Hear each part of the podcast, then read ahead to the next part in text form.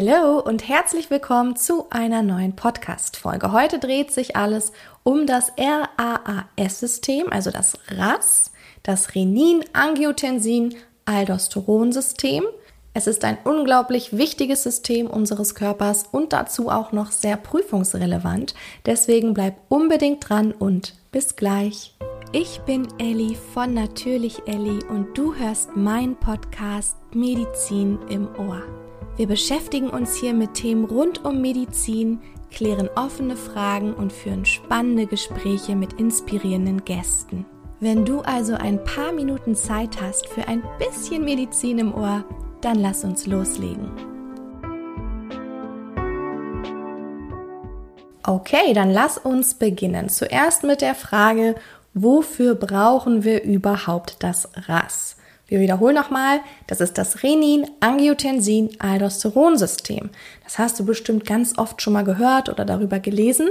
Deswegen überleg jetzt noch einmal, was war hier die essentielle Aufgabe? Warum ist das so wichtig? Ich lasse dir kurz Zeit.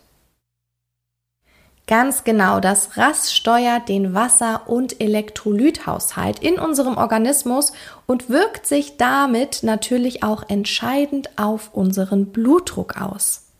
Da unser Kreislaufsystem ja abhängig ist von der Regulierung unseres Blutvolumens, braucht es hier einfach Mechanismen, die kurzfristig wieder ein Gleichgewicht zwischen dem Flüssigkeitsvolumen innerhalb und auch außerhalb der Blutgefäße herstellen. Und das macht das Renin-Angiotensin-Aldosteron-System, weil es beteiligt sich hier an der Steuerung des Blutvolumens. Wie macht es das? Indem es hier eben die Flüssigkeits- und Elektrolytbilanz reguliert. Und wie es jetzt dazu kommt, besprechen wir im Detail. Grundsätzlich musst du verstehen, dass an diesem System mehrere Hormone beteiligt sind. Also es ist nicht nur eins, es sind nicht nur zwei, sondern es sind mehrere. Und die nehmen wir jetzt einmal unter die Lupe. Also es heißt ja Renin, Angiotensin, Aldosteron. Das heißt auch in dieser Reihenfolge, weil es hier eben diese Kettenreaktion gibt. Das bedeutet, wir beginnen jetzt beim Renin. Renin ist ein hormonähnliches Enzym, also ganz genau, es ist eine Protease, die jetzt hier eben die erste Reaktion des RAS-Systems katalysiert. Renin wird gebildet in den Zellen des juxtaglomerulären Apparates, ne, in der Niere. Und es wird ausgeschüttet, wenn unser Blutdruck absinkt, wenn wir eine Sympathikusaktivierung haben, eine Hypovolemie. Was bedeutet das nochmal? Das bedeutet, dass man hier eine Verminderung der zirkulierenden Blutmenge in unserem Kreislauf hat. Dann könnte Renin auch ausgeschüttet werden bei einer Hyponatriämie, also wenn wir zu wenig Natrium haben. Und die Reninausschüttung wird gehemmt durch Angiotensin 2 oder Aldosteron. Okay, jetzt verlassen wir das Renin es heißt ja Renin-Angiotensin-Aldosteronsystem. Also das zweite ist jetzt das Angiotensin beziehungsweise die Vorstufe das Angiotensinogen. Das Angiotensinogen wird nämlich von Renin zu Angiotensin 1 gespalten. Synthetisiert wird es vor allem hier in unserem Fettgewebe und in der Leber. Das Angiotensin 1 wird jetzt von ACE zu Angiotensin 2 umgewandelt.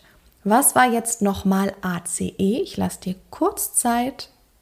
Hier steht das C für Converting, also das Angiotensin konvertierende Enzym.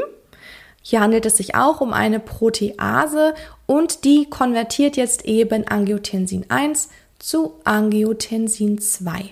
ACE wird vor allem in den Endothelzellen der Lunge gebildet. Okay, dann sind wir jetzt bei Angiotensin 2. Und Angiotensin 2 führt jetzt mit Aldosteron zur Steigerung des Blutdrucks. Denn Angiotensin 2 führt jetzt dazu, dass vermehrt ADH aus unserer Neurohypophyse ausgeschüttet wird. Neurohypophyse, nochmal kurz überlegen, ganz genau, das ist der Hypophysenhinterlappen. Es kommt renal jetzt zu einer gesteigerten Wasserresorption und Natriumresorption. Das bedeutet, das Blutvolumen steigt wieder und damit eben auch unser Blutdruck. Ich weiß, ich weiß, super viele Informationen, aber das ist gar nicht so kompliziert. Lass es uns nochmal an einem Beispiel durchgehen. Wir haben jetzt zum Beispiel einen Volumenmangel. Ja?